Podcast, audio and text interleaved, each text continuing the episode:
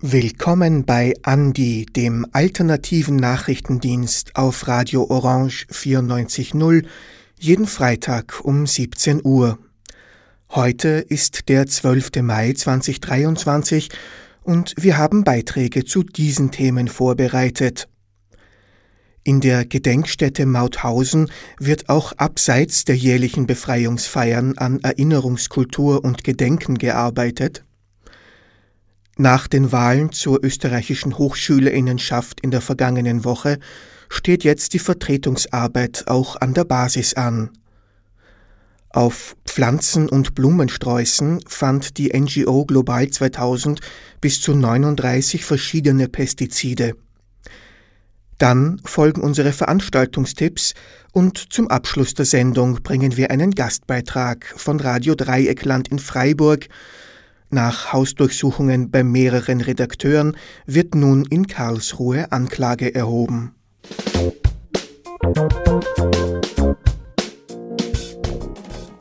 Die Befreiung von Mauthausen bedeutet für mich einfach die historischen Ereignisse wieder aufarbeiten und gerade mit der Befreiungsfeier alles wieder neu erleben.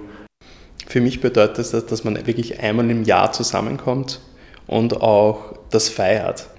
Also es war ein sehr freudiges Ereignis. Es ist kraftvoll, weil einfach Menschen aus der ganzen Welt da sind.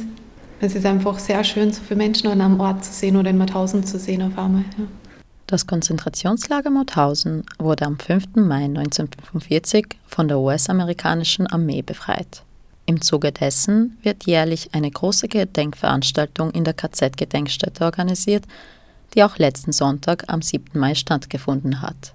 Tausende Besucherinnen aus unterschiedlichen Ländern, verschiedene Delegationen, Politikerinnen, Vereine und Repräsentantinnen diverser Gruppen kommen, um den Tag der Befreiung zu feiern und den Opfern des Nationalsozialismus zu gedenken. Radio Orange war vor Ort und hat die Mitarbeiterinnen der Gedenkstätte nach ihren Wahrnehmungen und Bedeutungen, die dieses Ereignis für sie hat, gefragt. Özcan und Kerstin, MitarbeiterInnen des Bistros in Mauthausen, eines inklusiven Betriebs der Diakonie, waren am Sonntag dabei und teilten uns deren Eindrücke der sehr stark besuchten Veranstaltung. Wie war die Befreiungsfeier für Schön. euch? Ein bisschen Stress, aber das geht. Ja, wenn ich habe Garagearbeit tun und Würste rausgehen und Semmel reingehen und Servetten, Ketchup eine und dann das schnell, schnell, schnell ist eine weg und dann haben wir wieder, äh, wieder gemacht. Aber da ist schon äh, schön gewesen mit oben arbeiten Garage. Ich bin zweimal Runden gegangen, weil Befreiungsfeier war viel los und es war viel los und heiß war es auch so viel bei uns. Die Befreiungsfeier scheint für viele MitarbeiterInnen ein wichtiges, besonderes und schönes Ereignis zu sein. Teresina, Teil des Education- und Vermittlungsteams, betont zudem, Die andere Seite der Befreiungsfeier ist tatsächlich einfach das politische Vorführen. Das heißt, ich glaube, Gedenken findet ein ganzes Jahr statt und Erinnerungskultur. Und einmal im Jahr ist halt so eine Vorzeigegedenkkultur oder Vorzeigeerinnern da. Und eher so ein politisches Spektakel. Ich glaube, das ist wichtig, beide Seiten zu erwähnen. Für Wolfgang ist die Befreiungsfeier auch ein wichtiger Akt, den er aber aufgrund politischer Instrumentalisierungen in ihrer Vollziehung zunehmend kritisch sieht. Auf die Frage, wie sich gesellschaftspolitische Veränderungen in seiner Arbeit als Vermittler schildern, sagt er Folgendes. Ja, also die, je nachdem, was gerade gesellschaftlich vorgeht, äh, was gerade in den Medien vorkommt, was die Menschen gerade bewegt, spiegelt sie natürlich in den Fragen der äh, Schüler und Schülerinnen äh, wieder. Und demnach, wie soll ich sagen, ja, ist der Ort, sage ich auch gerne, immer ein Spiegelbild der, der gesellschaftlichen Verhältnisse. Und auch der Umgang dieses Ortes äh, ist ein Spiegelbild der gesellschaftlichen Zustände. Gegenwärtige gesellschaftspolitische Veränderungen müssen in der Vermittlungsarbeit mit einfließen, wie Rupert erzählt. Er vermerkt einige positive Entwicklungen der österreichischen Gedenkpolitik in den letzten Jahren. Äh, Veränderungen in der Gesellschaft müssen wir immer automatisch auch in unsere Rundgänge aufnehmen. Insofern, weil wir ja sozusagen immer, wenn wir Rundgänge machen, einen Brückenschlag ins Jetzt ähm, machen. Ja. Ähm, weil wir uns ja immer die Frage stellen, was hat das mit mir zu tun? Und das ist auch für Schüler ganz wichtig, sage ich, dass man Ereignisse von damals, dass man einen Brückenschlag macht ins Jetzt. Und natürlich hat das jetzt Relevanz auch äh, dann äh, bei unseren Rundgängen.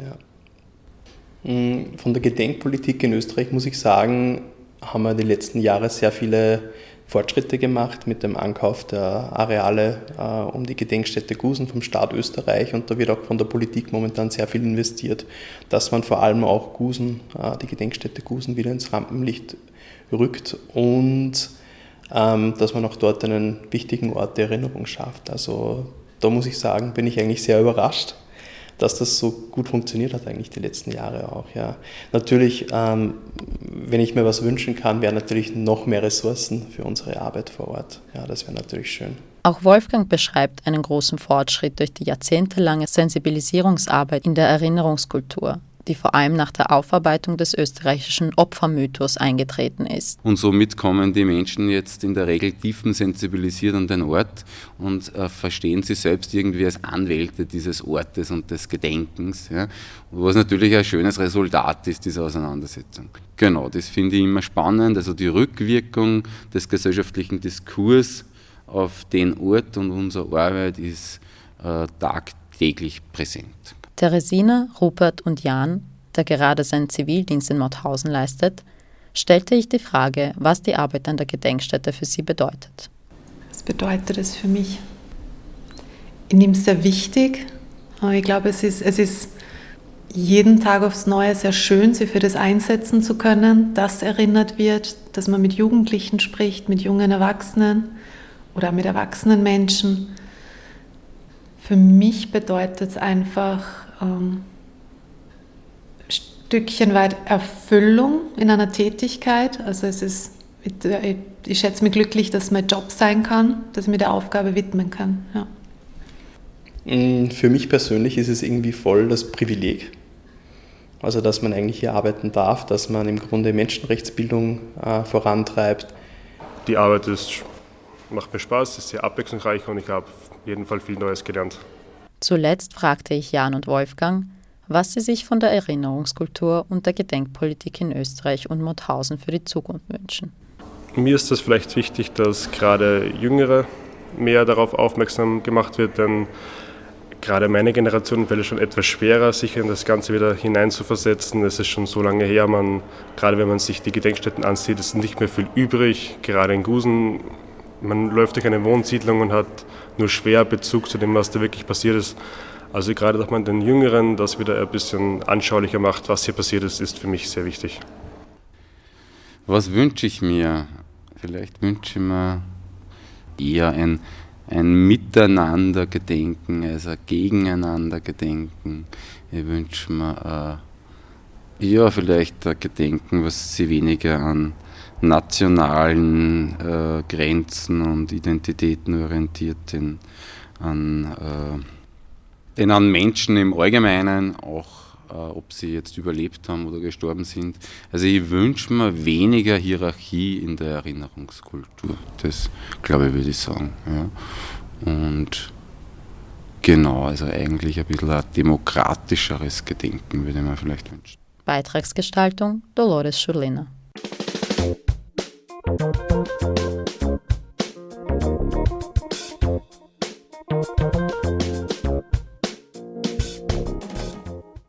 der letzten Woche fanden die ÖH-Wahlen statt. Dabei konnten Studierende von Dienstag bis Donnerstag ihre Stimme abgeben. Dabei konnten sie zwischen ihrer Bundesvertretung, ihrer Hochschulvertretung und ihrer Studienvertretung wählen. Insgesamt beteiligten sich laut ersten Hochrechnungen 21 Prozent bei der ÖH-Wahl. Für Radio Orange habe ich die derzeitige amtierende Studienvertretung der Publizistik und Kommunikationswissenschaft interviewt. Okay, du bist Alina, du bist Mandatarin der Studierendenvertretung der Publizistik. Genau. Was machst du so? Ähm, ja, heute sind wir am ersten Wahltag der ÖH-Wahl 2023, ähm, gerade in der Lobby der Publizistik, um ja, und sitzen am Bagru Publizistikstand und versuchen eben äh, Studis ein bisschen auf die Wahl aufmerksam zu machen, weil eben tendenziell die Beteiligung der österreichischen Hochschüler in Wahlsachen immer etwas niedrig ist. Speziell letztes Jahr oder nicht letztes Jahr bei der letzten Wahl ähm, hat man konkret gesehen, das war natürlich auch von Covid beeinflusst, aber man hat konkret gesehen, wie schlecht die Wahlbeteiligung eigentlich war. Es war ein historisches Tief von 15,7 Prozent, soweit ich mich erinnern kann. Und das ist wirklich eine traurige, traurige historische Entwicklung gewesen in Sachen Wahlbeteiligung. Und ja, die Wahl ist extrem wichtig, weil bei dieser Wahl wird nicht nur die Bundesvertretung oder die Univertretung, sondern auch die Vertretungen auf Institutsebene eben gewählt. Und die sind halt genauso wichtig wie die ganz, ganz hohen Ämter, weil die spezifisch für Personen, die eben am Institut studieren, zuständig sind. Und da ist schon wohl gemerkt, dass die eben die meiste Arbeit machen, wenn es um äh, Probleme mit Lehrenden, Probleme mit ähm, ja, Lehrveranstaltungen oder in general einfach universitäts- oder institutsorganisatorische Dinge einfach geht. Und das ist zwar vielleicht ein kleiner Teil im ganz großen Spektrum der ÖH-Vertretungsarbeit, aber es ist ein sehr, sehr wichtiger Teil. Und diesen Teil kann man halt nur wählen, wenn man eben präsent wählen geht. Der ist eben in der Briefwahl nicht beinhaltet, was sehr schade ist. Deswegen sind wir heute hier und deswegen versuchen wir Leute wirklich dringend ins Wahllokal zu scheuchen. Einfach nur, damit die Personen, die am Institut sich aufstellen lassen, auch wirklich eine Chance haben, gewählt zu werden und ihre Arbeit weiterzumachen oder anzufangen. Du hast gerade sehr wichtige Punkte genannt, warum Studierende wählen gehen sollten. Was glaubst du, ist der Grund, warum so viele Studierende nicht wählen oder warum so viele Studierende sagen, ÖH ist mir egal, es ist wurscht, was die machen, das ist eh nur Parteipolitik oder Parteivorpolitik? Ja, also ich, ich möchte gar nicht generalisieren, weil wählen und nicht wählen, das ist immer so ein sehr persönliches Thema. Sehr viele Leute sagen, sie gehen halt nicht wählen aus Protest, weil sie halt eben keine Institutionen oder keine eben Parteilinien unter, ähm, ja, unterstützen wollen, wie du schon gesagt hast. Ich, ich denke aber auch, dass da einfach teilweise nicht sehr viel Interesse für Unipolitik vorliegt, sondern viele Leute wollen halt einfach nur studieren und befassen sich vielleicht noch eher mit, mit ähm, der Politik im Land oder eben ja, im Bund. Aber halt eher auf der Uni ist es dann, dann trotzdem eher ein bisschen uninteressant. Was schade ist, weil es eigentlich mega interessant und mega cool und auch mega wichtig, weil es ist trotzdem ein, ein Lebensumfeld, was dich 24-7 mitbegleitet als studierende Person und sich da in diesem Fall dann einfach nicht das Recht herauszunehmen, das man ja hat als studierende Person, da mitzureden und zu sagen, ich suche mir jetzt aus, wen ich jetzt wählen, also wen ich jetzt als Studentenvertreterin wählen möchte, ist halt irgendwie so ein bisschen ein, ein Schuss ins eigene Knie ähm, weil so halt Dinge auf Instituten, die schlecht sind, tendenziell nicht besser werden oder halt einfach noch schlimmer werden. Weil Studierende, StudierendenvertreterInnen sind halt trotzdem wirklich dafür da, ähm, auch ein bisschen das Institut in Check zu halten und auch wirklich darauf zu schauen, dass die Qualität der Lehre und auch eben die Qualität des Instituts in sozialen Sachen einfach auch wirklich weiterhin bestehen bleibt und passt und für Studis halt nicht irgendwann einmal dann einfach in ein hostile Environment umgeschlagen wird. Okay, du hast gerade gesagt, okay, viele Studierende könnten vielleicht auch nicht wählen, weil sie sich eben nicht für eine Parteilinie entscheiden wollen. Dabei bist du ja Mitglied einer Basisgruppe. Und Basisgruppen werben ja dafür, dass sie nicht fraktioniert sind. Was umfassen Basisgruppen denn noch? Ja, also Basisgruppen äh, umfassen nicht nur das äh, unfraktionierte Prinzip, sondern auch eben das basisdemokratische Prinzip. Das ist meiner Meinung nach ein sehr cooles äh, Diskussionsprinzip, weil bei uns ist, es gibt keine Hierarchie. Es gibt im Grunde, auch wenn es jetzt offiziell natürlich MandatarInnen und Vorsitzende Personen etc. gibt, ist es aber dann in der Praxis eigentlich wurscht, auf gut Deutsch gesagt. Es geht eben um den Diskurs. Es geht um das, im äh, Diskurs also Meinungen auszutauschen und dann schlussendlich auf eine Lösung zu kommen, die für alle passt. Das bedeutet halt, wenn man sich zwei ähm, opposite ähm, Opinions halt gegenüber sieht, dass man dann irgendwann einmal sagt, okay, wir finden eine Mittellösung, also quasi einen Konsens, also quasi das Konsensprinzip, die für halt alle Personen und Parteien in diesem Diskussionsforum eben passt man beharrt halt nicht nur auf seiner eigenen Position oder setzt dann halt irgendwie die Mehrheitsmeinung durch demokratisches Prinzip durch oder eine Person sagt halt, ja, ich habe den Vorsitz und dementsprechend ist das jetzt meine Entscheidung, sondern es geht hier wirklich darum, jede einzelne Meinung als wichtig zu werten und auch mit einzubeziehen. Dann danke ich dir und eine gute Wahl noch. Dankeschön. Dies war ein Beitrag von Kirby Kolditz. Update zu den Ergebnissen der ÖH-Wahl. Auch einen Tag nach Wahlschluss liegt das endgültige Ergebnis der ÖH-Wahl 2023 noch nicht vor. Grund dafür sind Schwierigkeiten mit der Ergebnisdatenbank. Es gab offenbar bei mehreren Wahlkommissionen Fehler in der Bedienung und Verbindungsprobleme. Anhand der bereits bekannten Ergebnisse lassen sich einige Trends für die Wahl zur Bundesvertretung ablesen. Die Wahlbeteiligung ist im Vergleich zur Wahl 2021 deutlich gestiegen und liegt bei rund 21 Prozent. Das Niveau der letzten Wahl vor der Pandemie mit über 25 Prozent wird aber nicht mehr erreicht werden. Der erste Platz in der Bundesvertretung geht höchstwahrscheinlich wieder an den VSSTÖ.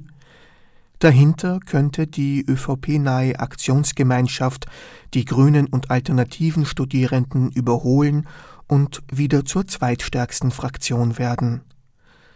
Wann die endgültigen Ergebnisse fliegen werden, ist noch nicht klar. Veröffentlicht werden sie auf der Website der Hochschülerinnenschaft unter Wahlergebnisse 2023.oeh.ac.at.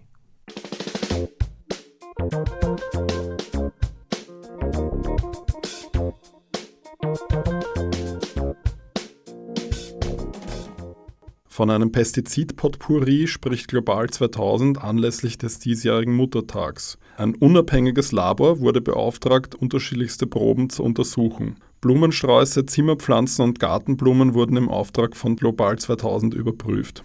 Auf 90 Prozent der Proben befinden sich hochgiftige Pestizide, oft eine Vielzahl unterschiedlicher Substanzen. Ihr Zusammenwirken ist noch gar nicht erforscht. Das dürfte auch schwerfallen angesichts der vielen unterschiedlichen Giftstoffe. Das Ergebnis sei verheerend, heißt es von Global 2000. Auf einer Probe fanden sich 39 unterschiedliche Gifte, ein Negativrekord. Wer damit in Berührung kommt, gefährdet die Gesundheit, die eigene und die der beschenkten Person. Das gibt Global 2000 Expertin Waltraud Nowak zu bedenken. Es handle sich um Substanzen, die in den Hormonhaushalt des Körpers eingreifen. Sie können krebserregend und fortpflanzungsschädigend sein. Dabei ist ein Teil der gefundenen Pestizide in der EU bereits verboten.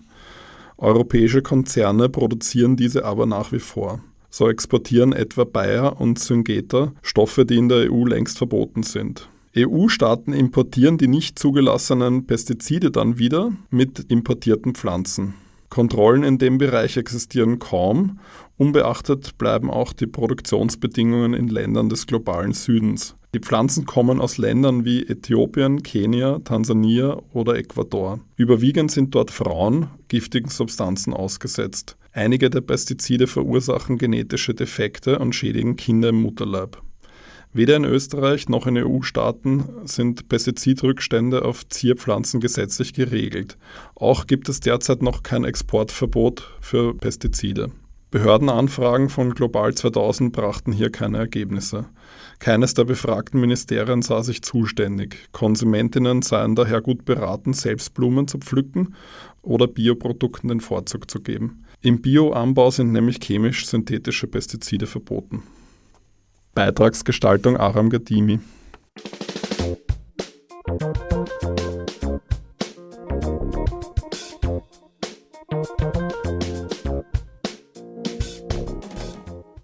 Jetzt kommt ein Veranstaltungstipp für nächste Woche. Am 19. Mai um 19 Uhr findet die Veranstaltung Diasporas Plus in dem Brunnen Passage statt, mit zwei Autorinnen, die als Kinder albanische Eltern in Deutschland geboren und aufgewachsen sind. Sie behandeln postmigrantische Erfahrungen in lyrischen Texten und werden ihre Gedichte vorlesen und diskutieren. Hier kommen noch zwei musikalische Veranstaltungstipps für das Wochenende. Bereits heute Abend ab 19 Uhr startet das Festival der alternativen Chöre. das in der alten WU am Alterngrund stattfindet. Dort kommen lokale und internationale selbstorganisierte und aktivistische Chöre zusammen und abgesehen von Konzerten gibt es Workshops und Präsentationen.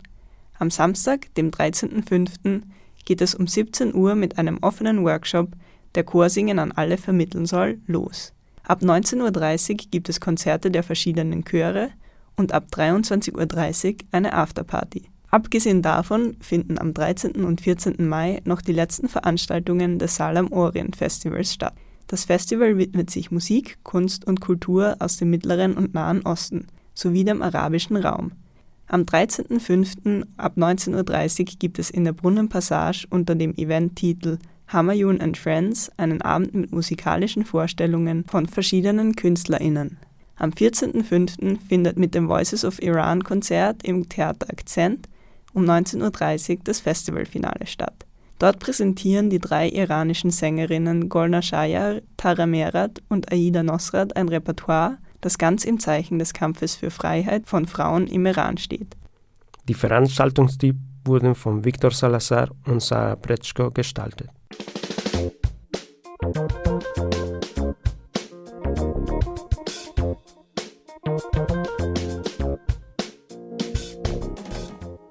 Es folgt ein Studiogespräch von Radio Dreikland. Vor gut neun Monaten hat Radio Dreikland publiziert, dass ein Verfahren gegen die angeblichen Betreiber von links unten in die Media als kriminelle Vereinigung von der Staatsanwaltschaft, Staatsschutzabteilung Karlsruhe eingestellt worden ist, weil sie nämlich keine Beweise dafür gefunden hat über die Existenz oder die Fortsetzung dieser Existenz dieser Vereinigung beziehungsweise Personen dazu identifiziert hat.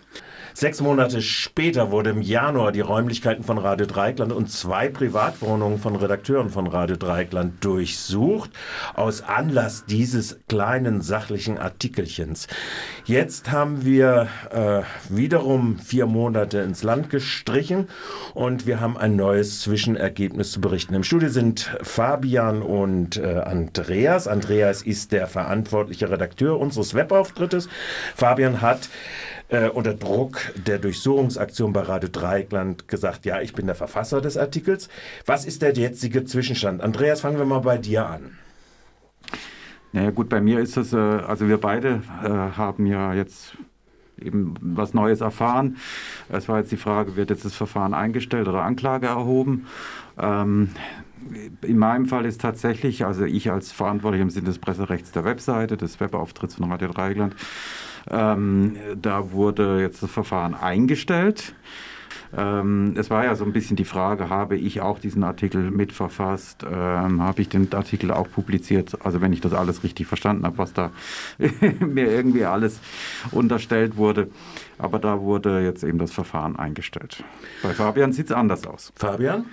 Genau, gegen mich äh, erhebt die Karlsruher Staatsanwaltschaft nun Anklage wegen einer vermeintlichen Unterstützung einer unanfechtbar verbotenen Vereinigung. Ich hätte also angeblich gegen das Vereinigungsverbot verstoßen.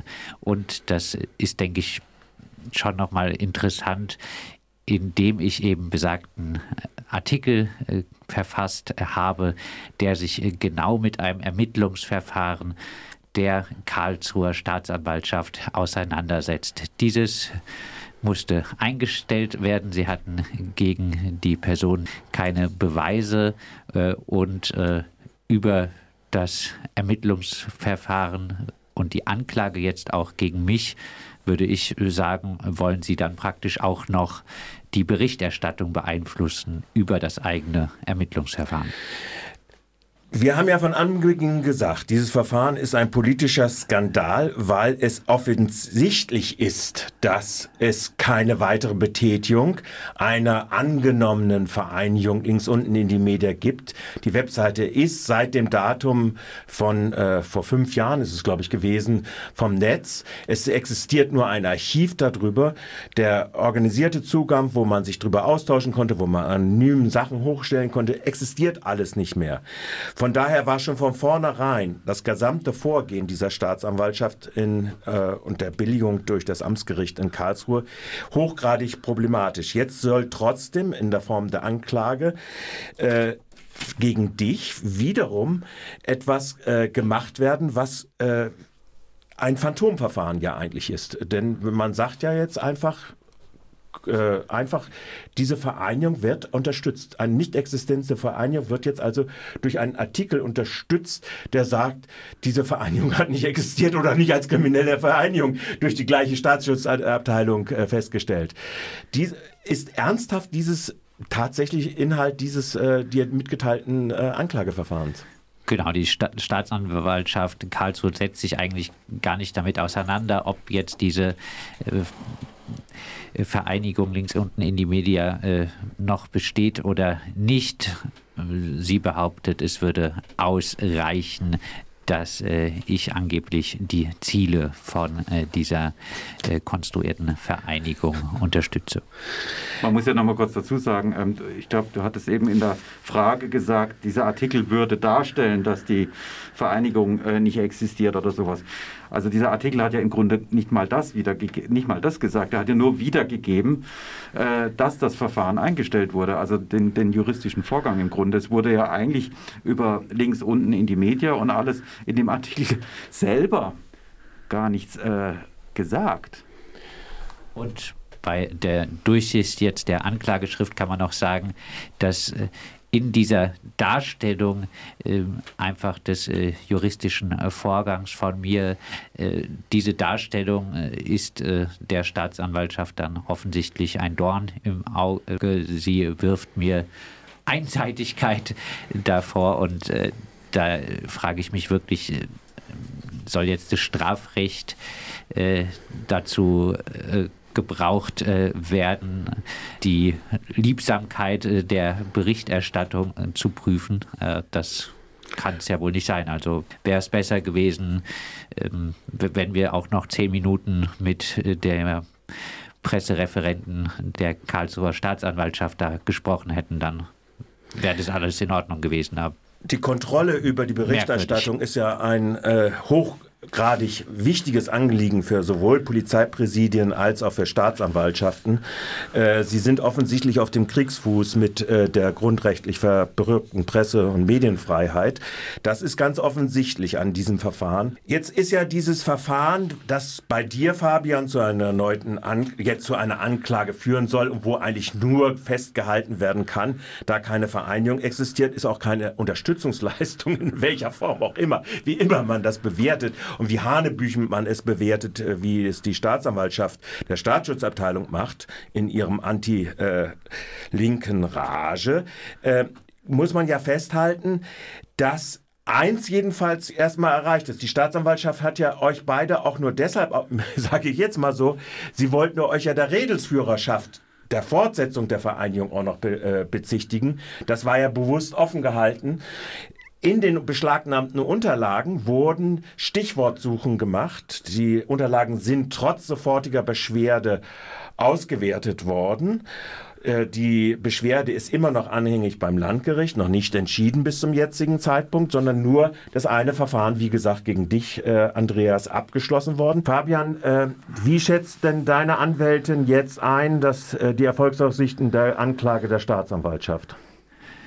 Ich denke mal, das äh, musst du dann nochmal an äh, Angela Formaniak stellen, diese Frage. Aber ich äh, denke, wir sind äh, immer noch äh, guten Mutes, dass äh, das Ganze für uns juristisch gut ausgeht. also das Landgericht muss ja jetzt auch erst einmal darüber befinden, ob es die Anklage annimmt. Und wir hoffen jetzt erst einmal, dass es das nicht tun wird.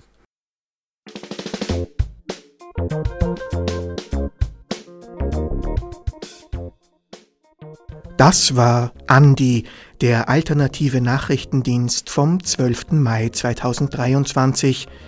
Die nächste Ausgabe von Andi gibt es wie gewohnt am kommenden Freitag um 17 Uhr hier auf Orange 94.0 zu hören. Alle Sendungen gibt es auch online zum Nachhören auf der Website cba.media. Vielen Dank fürs Zuhören und auf Wiederhören.